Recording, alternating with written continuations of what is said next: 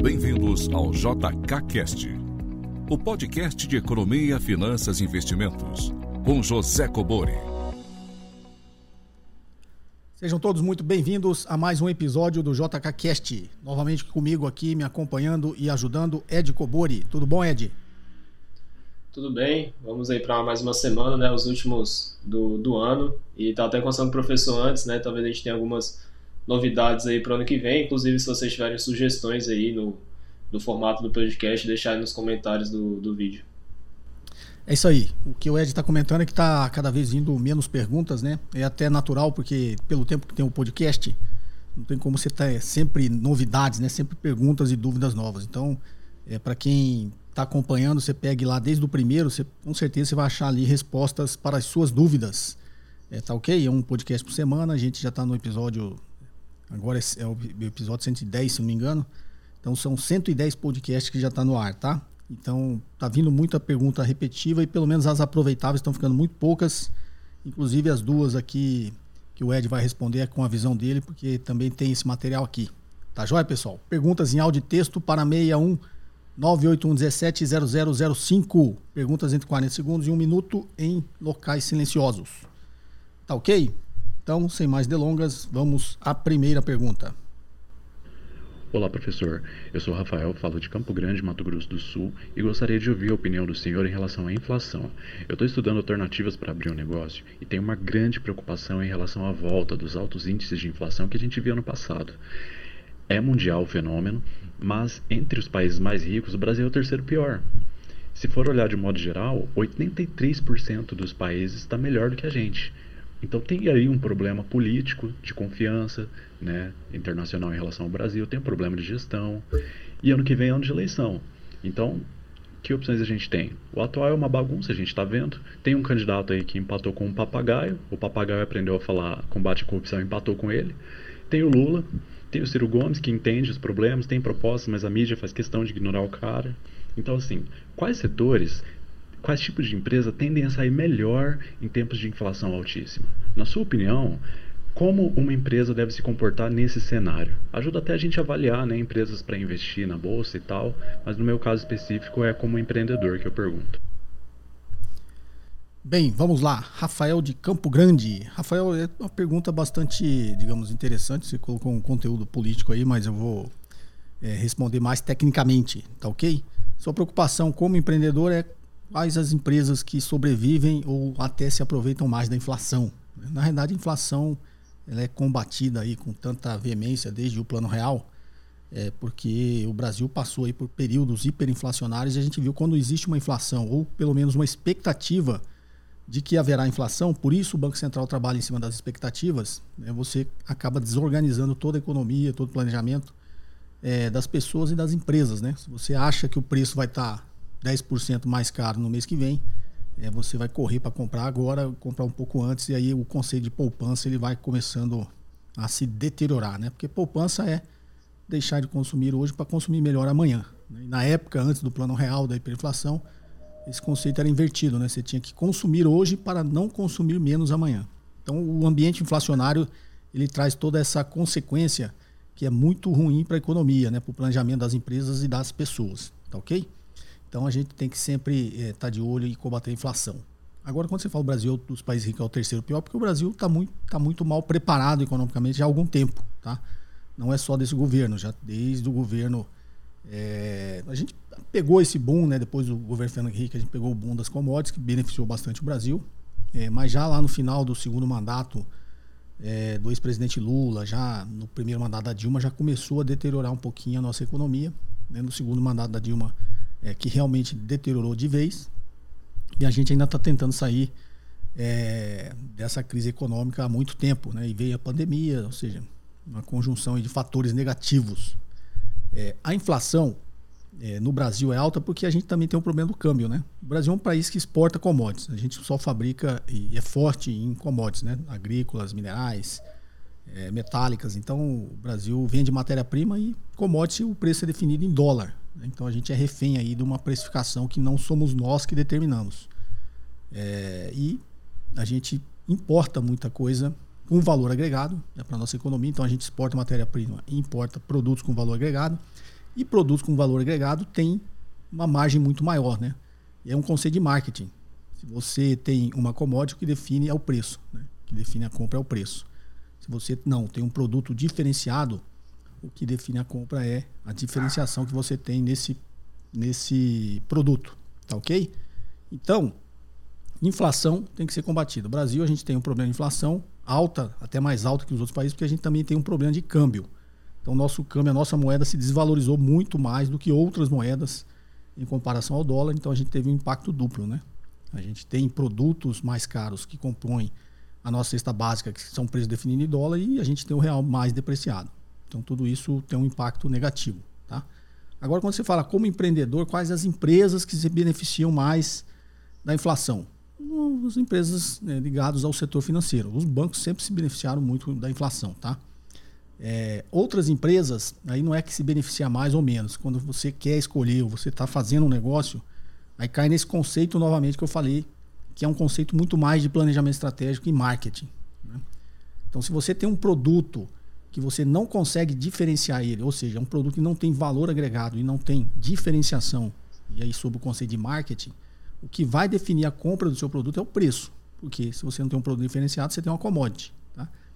E em ambientes inflacionários de crise econômica, você provavelmente não consegue repassar a inflação para o seu produto e aí você acaba perdendo margem né, nesse ambiente inflacionário. Você vai comprar dos seus fornecedores a um preço mais caro devido à inflação e você não vai conseguir repassar isso para o seu cliente, porque o seu produto é uma commodity. Né?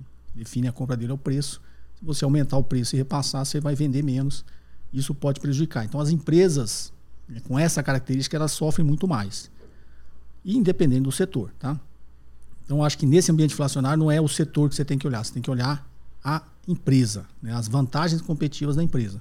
Então, se a empresa tem uma vantagem competitiva, ou seja, ela tem um produto diferenciado, o que, que essa empresa pode fazer? Ela pode repassar. Né? Ela não vai ter tanto impacto em repassar isso para o seu cliente, porque o produto dela é diferenciado, e aí ela consegue manter as margens. Então, empresas que têm diferenciação, ela, ou seja, tem valor agregado no seu produto, né? tem uma vantagem competitiva, ela consegue manter ou pelo menos perder menos margem no ambiente inflacionário.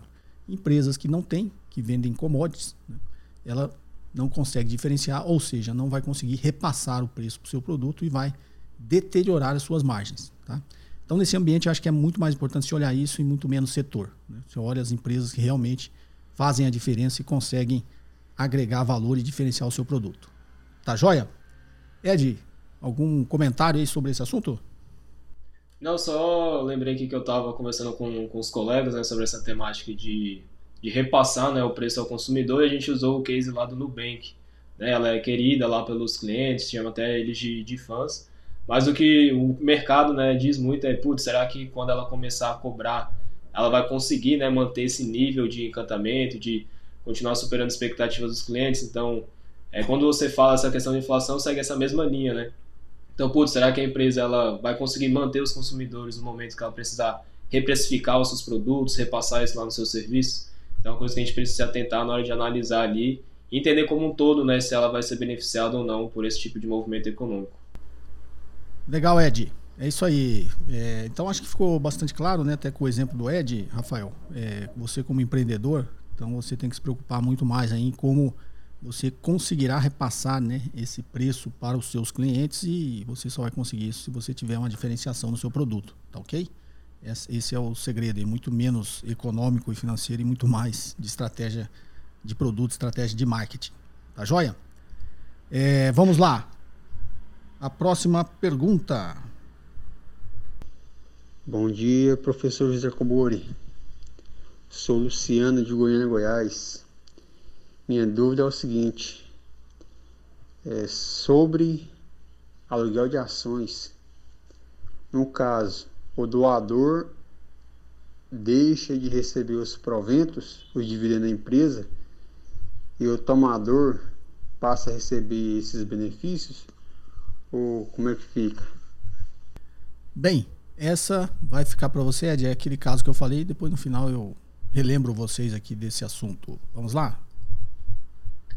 Então, Luciano, isso é até uma dúvida muito recorrente entre os investidores, né? Eles acham que essa é uma desvantagem de você alugar ação, visto que você, né, tá dando a possibilidade daquela pessoa ficar com aquele ativo seu, né, e ganhando um rendimento por isso.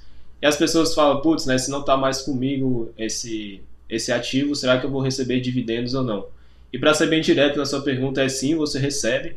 Na verdade, ele é debitado lá da conta de quem você emprestou e, né, e é repassado lá para a sua conta da corretora. Então, meio que ele recebe, mas como ele não é o dono daquele ativo, ele é repassado lá para você depois.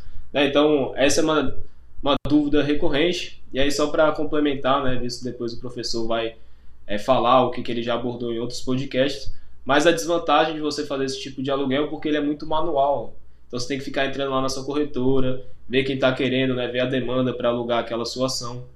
Depois tem que ver lá uma tabelazinha da B3, qual que é a média que o pessoal está cobrando para fazer esse tipo de, de estratégia. Então você tem que ficar lá fazendo por um, vendo os contratos. É lógico que hoje em dia tem algumas corretoras, inclusive a que eu uso, né, que eles fazem essa custódia remunerada, ou seja, você só aprova lá e eles mesmos pegam os ativos que você tem e fica fazendo esse tipo de negociação, só que é cobrado uma tarifa né, para fazer esse tipo de, de coisa, né, você terceirizar, vamos dizer, esse aluguel.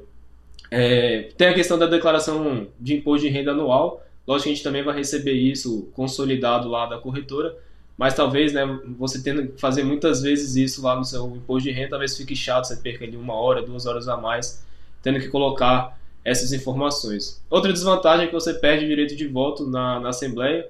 Isso provavelmente, né, para mim e para a maioria dos ouvintes, na, não vai ser uma desvantagem, visto que a nossa proporção né, na ação é tão pequena que a gente, nosso voto não vai ter nenhuma interferência ativa ali na, na empresa, mas para grandes fundos, né, talvez não faça sentido eles terem esse rendimento das ações, apesar né, de possuir uma quantidade bem expressiva, mas ele prefere, né, para ele é mais é, relevante estar tá ali no, no conselho administrativo, opinando, vendo né, como que a empresa pode criar vantagem competitiva frente aos seus concorrentes. E a última desvantagem é que você não pode se desfazer da ação durante esse período.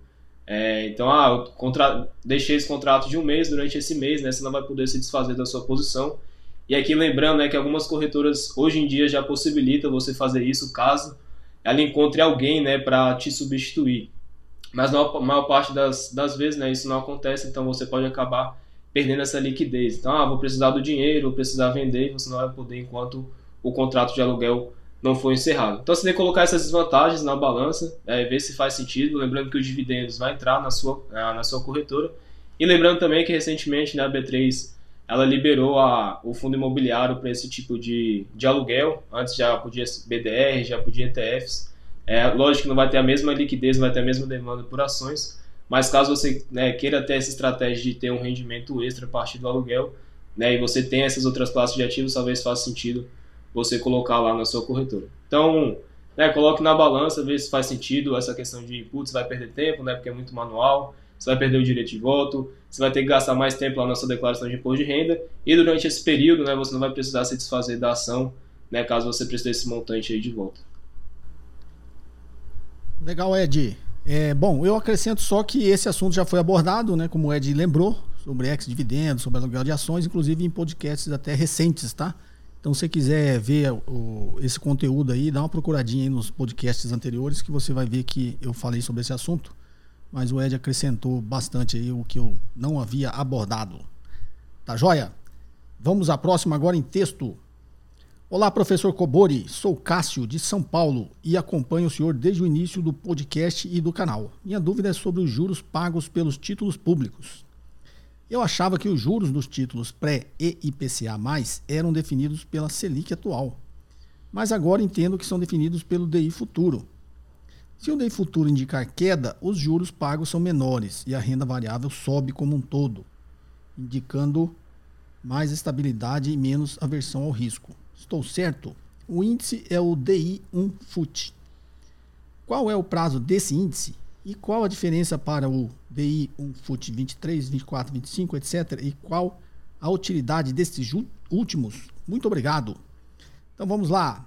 Cássio de São Paulo. Bom, primeiro obrigado aí por acompanhar o canal desde o início, né, e os podcasts. Eu vou aqui, como diria Jack Stripador, por partes aqui, porque você fez várias colocações eu não me perder aqui, eu vou respondendo. Então, você botou. Minha dúvida é sobre os juros pagos pelos títulos públicos. Eu achava que os juros dos títulos pré e IPCA eram definidos pela Selic atual. mas agora entendo que são definidos pelo DI futuro. Não, todo a taxa, por isso chama taxa, taxa básica de juros, né? Então a nossa taxa básica de juros é a taxa Selic, que é um apelidinho, né? Selic é o Sistema Especial de Liquidação e Custódia. Então, ela é a taxa básica de juros. Depois que ela é estabelecida, que todas as outras taxas de juros se formam na economia, tá? O DI futuro é o depósito interfinanceiro, né? que é o CDI, que é conhecido como Certificado de Depósito, tem outro nome, interbancário, mas interpreta inter, interfinanceiro também, tá? Que é a taxa de juros que os bancos formam entre eles. Então, fechou o horário bancário para nós aqui, simples mortais, abre-se um horário lá interbancário, que aí os bancos trocam recursos entre eles para zerar a contabilidade deles, né? Um emprestou mais do que captou, outro captou mais do que emprestou, eles vão trocando dinheiro. E essa taxa que eles trocam esse dinheiro entre eles, que é chamado de CDI. Eles para nós é o CDB, né? Você vai lá no banco, você compra um CDB. Um banco compra do outro é o CDI, tá? Certificado de Depósito Interbancário. E o depósito interfinanceiro é essa taxa que se forma entre o mercado interbancário. Por que chama de um dia? Porque sempre é calculado de um dia para o outro. Então você imagina, o Bradesco emprestou dinheiro para o Itaú hoje, fechamento do dia. Amanhã pode acontecer o inverso, né? O Itaú que vai emprestar dinheiro para o Bradesco, eles vão trocar o dinheiro e vai ser negociada essa taxa de um dia. Um vai pagar para o outro essa taxa de um dia. Então, a taxa de um dia que é formado no, no mercado interbancário, que é esse DI futuro de um dia. Tá? Então, a taxa média dos depósitos interfinanceiros de um dia é o objeto de um contrato futuro de taxa de juros. Tá? Tem vídeo no canal que eu explico sobre mercado futuro. Você tem mercado futuro de dólar, você tem mercado futuro de arroba de boi, de soja, de milho. E você tem mercado futuro de taxa de juros. Né? Tem mercado futuro de, de, Bovespa, de índice Bovespa. Tá? Todos eles têm um objeto. Né? Então, o objeto de um contrato futuro de dólar é o dólar. Né? O objeto futuro de um contrato de o objeto de um contrato de Ibovespa futuro é o índice Ibovespa. De soja é soja, de arroba de boi é arroba de boi. Tá? É, e o contrato futuro de juros, o objeto dele é o depósito, a taxa média do depósito interfinanceiro de um dia. Tá? Pode ficar parecendo complicado, mas depois assiste o vídeo sobre o mercado futuro que você entende essa lógica. Então, para que, que existe um contrato futuro de taxa de juros? Pelo mesmo motivo que existe um de dólar e de outros produtos, para você se proteger, fazer hedge. Então você acha que se a taxa de juros vai subir, eu vou levar um prejuízo? Você vai lá no mercado futuro e faz uma operação de que se a taxa de juros subir, você vai ganhar. Então você vai compensar aquele prejuízo que você tomou na vida real, ou em outro investimento, ou em outra. Então o mercado futuro de taxa de juros, inclusive, acho que é um dos mais líquidos que tem, tá? Porque taxa de juros é base de tudo, né? Então o que define é, os juros dos títulos pré-fixados IPCA+, é sempre a taxa Selic, tá? Agora, por que, que as pessoas olham muito para o TI futura? Porque tem muita liquidez, o mercado negociando esses contratos futuros de taxa de juros, tem muita liquidez. E todo mundo utiliza esse instrumento não só para fazer hedge, como para fazer um, várias operações que eu acho que tem um vídeo no canal que eu explico também como transformar uma, LT, uma LFT numa LTN e uma LTN numa LFT. É né, que a gente, você sintetiza isso através dos contratos de DI futuro de um dia. Tá? Então você tem alguma coisa com a taxa pós, você consegue ir lá no mercado futuro e comprar esses contratos ou vender esses contratos conforme a sua intenção, você transforma uma taxa pós em uma taxa pré, uma taxa pré em uma taxa pós, tá? É tudo uma questão de conhecer o mercado e matemática, né? Que você faz isso. Se não me engano, tem um vídeo no canal que eu explico como isso é feito, tá? Você fazer uma LFT sintética, uma LTN sintética. Então, como é um mercado que tem muita liquidez, que é onde o mercado todo faz hedge sobre taxa de juros, ele acaba servindo de parâmetro para qualquer outro produto. Tá? Mas não que, o, que a taxa de juros que define a LTN e o IPCA+, e a NTNB, seja o DI futuro de um dia. Não, é a taxa Selic, tá? Porque através da taxa Selic, a partir da taxa Selic, se formam essas taxas de juros no mercado futuro. Ok? E aí você. Porque uma coisa não pode ficar muito distante da outra, senão ele, ele que eu sempre explico aqui, gera uma oportunidade de arbitragem. Né? Se, se alguma coisa no mercado se distorcer o preço sobre um mesmo ativo, você tem uma oportunidade de arbitragem. Se é o mesmo ativo, eu sempre falo, é o princípio do cambista, né? Você vai lá no estádio, ele está vendendo o ingresso do jogo, o ingresso é igual a todos os outros ingressos. Né? Por que, que ele consegue vender para você num preço se ele comprou de outro? Porque ele comprou de outro mais barato. Né? Então, o que, que o cambista fica fazendo? Então o mercado, se fosse, fosse entender arbitragem, arbitragem é um cambista ali moderno do mercado financeiro. Né? Ele vê o mesmo ativo, compra mais barato e vende mais caro. E aí ao fazer isso, né, essa arbitra, por isso existe a teoria da precificação por arbitragem. Ao fazer isso, o que, que acontece? O preço acaba voltando sempre para o mesmo patamar. Ou seja, é o mesmo ativo, tem que ter o mesmo preço. Tá ok? É, deixa eu ver se eu falei que ia fazer por partes. Né? Se o DI indicar queda, os juros pagos são menores e a renda variável sobe como um todo, indicando mais estabilidade e menos aversão ao risco. Não, não é bem assim essa relação, tá? É porque se o taxa de juros está caindo, na realidade o dinheiro está ficando mais barato, vai injetar mais dinheiro na economia, vai ter mais atividade econômica, mais atividade econômica, as empresas vão vender mais, as empresas vão vender mais, teoricamente elas passam a valer mais porque os fluxos de caixa dela vão aumentar. Então tem essa relação, tá? É, a taxa de juros ela define né, o preço do dinheiro e define quanto dinheiro vai estar tá circulando no mercado ou não. Essa é a relação, tá? Estou, é, o índice é o DI1 FUT. Né? Qual o prazo desse índice? DI1 FUT é depósito interfinanceiro de um dia futuro, tá? que é essa sigla que você colocou aqui. Qual a diferença do 23 é o ano, né? O DI futuro de um dia 23, você tá 2023, 24, 2024, 25, 2025. Tá ok? Qual a utilidade? Fazer head. Você escolhe o prazo que você quer fazer o head e você opera o título. Tá joia? Espero não ter complicado demais, mas novamente tem vários vídeos aqui no canal que falam sobre mercado futuro. E, se não me engano, tem essa que eu falo sobre utilizar o DI futuro de um dia para sintetizar produtos de renda fixa. Tá ok, Ed? Alguma sugestão, alguma curiosidade ou alguma colaboração? Não, só tentar tranquilizar os ouvintes que ficaram um pouco perdidos, né? Não é um movimento muito comum para o investidor de varejo, né? O investidor pessoa física, eu até me incluo nisso também. Né? Quem geralmente vai fazer esse tipo de estratégia, a tesouraria lá do banco, gestores de fundos. Então, para quem ficou muito, putz, é, eu sou obrigado a entender esse tipo de assunto, não, você consegue investir em coisas mais simples, né? Mas é sempre interessante a gente entender um pouco uh, o todo né, do, do mercado, porque isso vai simplificando ali e deixando a gente mais confiante nas modo de decisões. É, é bem isso que o Ed falou, né? Não que você precise desse conhecimento para ser um investidor. Na verdade, garanto para você que 95% não sabe o que é isso também, tá? É, mas é bom você ter uma noção né, de como funcionam esses produtos porque você tem uma noção de como funciona o mercado como um todo, né? Então, quando às vezes você vê dinheiro migrando para um lado para o outro, migrando entre esses produtos, você começa a entender a lógica disso, né? E quanto mais você entender a lógica que está por trás do mercado financeiro e desse fluxo né, de capitais entre os ativos financeiros, é melhor né, para você como investidor. Tá joia? Vamos aqui à última, Ed, em texto para você. Olá, Cobori, me chamo Jonas e moro em Novo Hamburgo, Rio Grande do Sul. Gostaria de saber como é feito o cálculo do valor atual de uma ação, pois, no meu entendimento, era ajustado de acordo com o volume de compra e venda. Mas quando uma empresa distribui dividendos, por exemplo, isso faz com que o preço do ativo caia, pois agora a empresa tem menos dinheiro em caixa. Isso realmente influencia no preço? Ed, essa é para você. Vamos lá, Jonas. É, influencia, inclusive isso que você comentou né, na sua pergunta, chama ex-dividendos, né? Existe até uma equação para você ajustar aí a precificação da ação. Mas a outra parte da sua pergunta também faz sentido, né? Ela é precificada ali de acordo com o que os investidores acham que, que ela vale. A gente tanto comenta aqui, né, a questão de valuation, qual é o valor justo, né, qual é o valor intrínseco da, da ação. Mas na hora que ela distribui esses dividendos, isso é descontado da ação. Então ela foi lá, né, viu que não faz sentido manter aquele dinheiro em caixa e falou, oh, vou pagar um real por ação.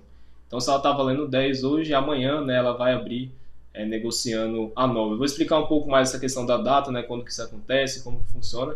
Mas vou dar um exemplo para você entender por que, que a ação ela desconta né, esses dividendos. Então, se você for tentar, vamos pegar, né, você vai vender seu telefone. Né, o seu telefone ele vem com fone de ouvido, vem com, a, vem com o carregador, às vezes vai vir com a capinha. É, então, na hora que você for vender, se você vender separado ou junto, né, esses valores ele tem que ser iguais. Então vamos supor que o fone e o carregador vale 100 reais cada um e seu telefone vale mil. Né? Então se você vender só um separado, né, só o telefone vai valer mil, mas se você vender ele completo ele vale 1.200. Então na hora que você vai pegar esse raciocínio e jogar para ação é a mesma coisa. Na hora que os investidores precificam lá o quanto ela deve valer, eles incluem o valor do caixa né, e, e, e subtraem também né, o valor da dívida. Então, na hora que ele pega esse caixa e distribui, né, os, os, os acionistas entendem né, que aquele valor é, tem que ser debitado do, do valor da ação. Então, inclusive, se você quiser praticar né, isso, acredito que você já tenha visto, mas para os demais ouvintes também, pega um fato relevante de quando a empresa divulga né, a distribuição de dividendos, tem basicamente quatro datas que você precisa se atentar.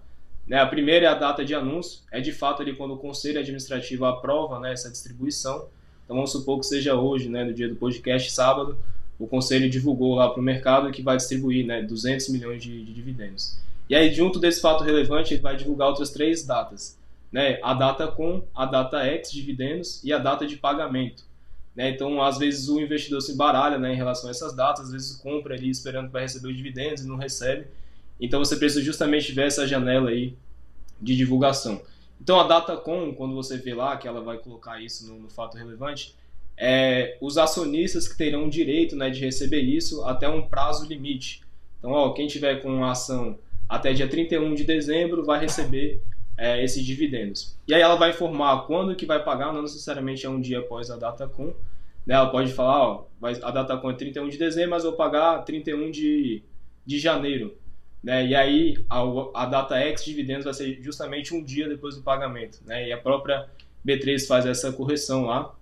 Então, no primeiro exemplo que eu citei, que a ação vale 10, ela distribui um real, né? O, no outro dia ela vai abrir 9. Inclusive, né, se você for, ah, então não deveria parecer que ela perdeu 10%, né, ou ela caiu, desvalorizou 10%, não, porque a B3 faz esse ajuste, né? Então, nesse exemplo, o fator de ajuste seria 0,9. E como que você calcula isso? Né, seria justamente a cotação ex dividendos seria 9 sobre a cotação anterior 10. Né? Então, você divide 9 por 10 vai ser 0,9. Então, ela vai multiplicar né, as cotações anteriores, o histórico de cotação por esse fator e aí vai fazer, né, como se você tem um, um comparativo de fato o quanto que a empresa se valorizou aí com, com esse ajuste. Inclusive fica uma sugestão aí, né, até um, um investidor aí da, da época do, do professor, que é o Baster, ele tem um podcast falando essa questão aí dos dividendos. Se eu não me engano, a legenda é até 10 mais 2 não é maior que 12. Porque muitos investidores ficam com essa cabeça, né, de, ah, então recebi dois dividendos, e aí a ação valia 2, então no final vou ter 12 reais. Na verdade não, né? Você só está trocando dinheiro de bolso. Então antes você tinha uma nota de 10 e de 2 no, bolso e a empresa distribuiu dividendos, né? Então você vai ter 10 ali que vai ser o valor, novo valor de cotação da empresa e 2 no outro bolso. Né? Inclusive acho que muito investidor quando começa a investir acha que é uma fórmula mágica, né? Ah, então é simples. Eu compro, né? Depois recebo dividendos e depois vendo, né? E fico com esses dividendos no bolso. É, se você for fazer esse movimento aí, provavelmente você vai perder dinheiro. Primeiro, que durante esse intervalo a, a, a cotação né, pode ficar negativa. E segundo, que dependendo dessa janela, né, é, ou vai dar no mesmo, ou você vai ter prejuízo. Então, você se atentar, né, não existe fórmula mágica. Às vezes, muita gente auto se engana né, com isso. Então, ah, pô, a empresa vai distribuir tantos reais por ação, eu compro antes, recebo, depois vendo e vou colocar esse dinheiro no bolso. Né? Não é tão simples assim. É, e não existe né, essa fórmula mágica de você receber dinheiro e depois né, vender a ação e ficar com essa diferença. Legal, Ed. É, como o Ed falou, o Ed deu uma explicação até mais, digamos, sofisticada, né? Para quem já fez o curso, o investidor de alta performance, lá vocês verem, vocês vão constatar isso que o Ed explicou, né? Você vai achar o valor de uma empresa, você vai projetar o fluxo de caixa, vai trazer valor presente, né, pelo custo de capital da empresa. E aí, para achar o valor do equity, que é o valor da ação, você tem que somar o caixa e subtrair a dívida. Então a explicação que o Ed deu é: se você tirou o dinheiro do caixa para pagar o dividendo, esse caixa vai ser menor. Quando você fizer a conta de novo, a ação tem que valer menos. Né? É, aqui no podcast aqui tem, eu já expliquei isso várias vezes também, eu expliquei de uma forma mais direta que é simplesmente o dinheiro saiu da empresa, né? Ela, e o dinheiro é patrimônio da empresa, óbvio, o patrimônio dela diminuiu naquela mesma proporção e a ação tem que diminuir. Né? A ação representa o patrimônio da empresa. Tá ok? Então procurem aí também essa, esses assuntos aí se quiser ver, ver a minha explicação, né, as, as, explicações anteriores. A do Ed veio nessa, nessa linha um pouco mais sofisticada aí do valuation, né? Mas é, esse é o entendimento. O dinheiro saiu do caixa. A empresa tem menos dinheiro. A empresa tem menos dinheiro, você é dono dela. O que o Ed falou, você, tira, você tinha 12 reais no bolso, você tirou 2 reais de um bolso e pôs no outro. Né? É só isso. Ok? Só que um bolso agora é o bolso da pessoa física e o outro é o bolso da empresa da sua participação na empresa. Tá joia? Bem, esse episódio fica por aqui. Novamente agradecendo ao Ed. Algumas palavras finais aí, Ed? Não, só isso. Agradecer mais, mais uma vez né, pela participação. Lembrar aí do, dos ouvintes deixar alguma sugestão de algum quadro, alguma coisa que a gente pode acrescentar aqui no podcast. que torne um pouco mais interessante, né? Visto que a gente está recebendo pouca pergunta. Não que a gente recebe pouca pergunta, né? Mas acaba vindo muito repetido. Às vezes a gente tenta abordar de uma outra forma, né? Para complementar a explicação anterior. Mas de fato a gente tentar deixar o podcast um pouco mais interativo também. Legal. É isso então, pessoal. Perguntas em áudio e texto para o WhatsApp 61981170005. Tá joia? Um forte abraço e até o próximo episódio. Você ouviu mais um episódio de JK Cast, o podcast de economia, finanças e investimentos com José Cobori.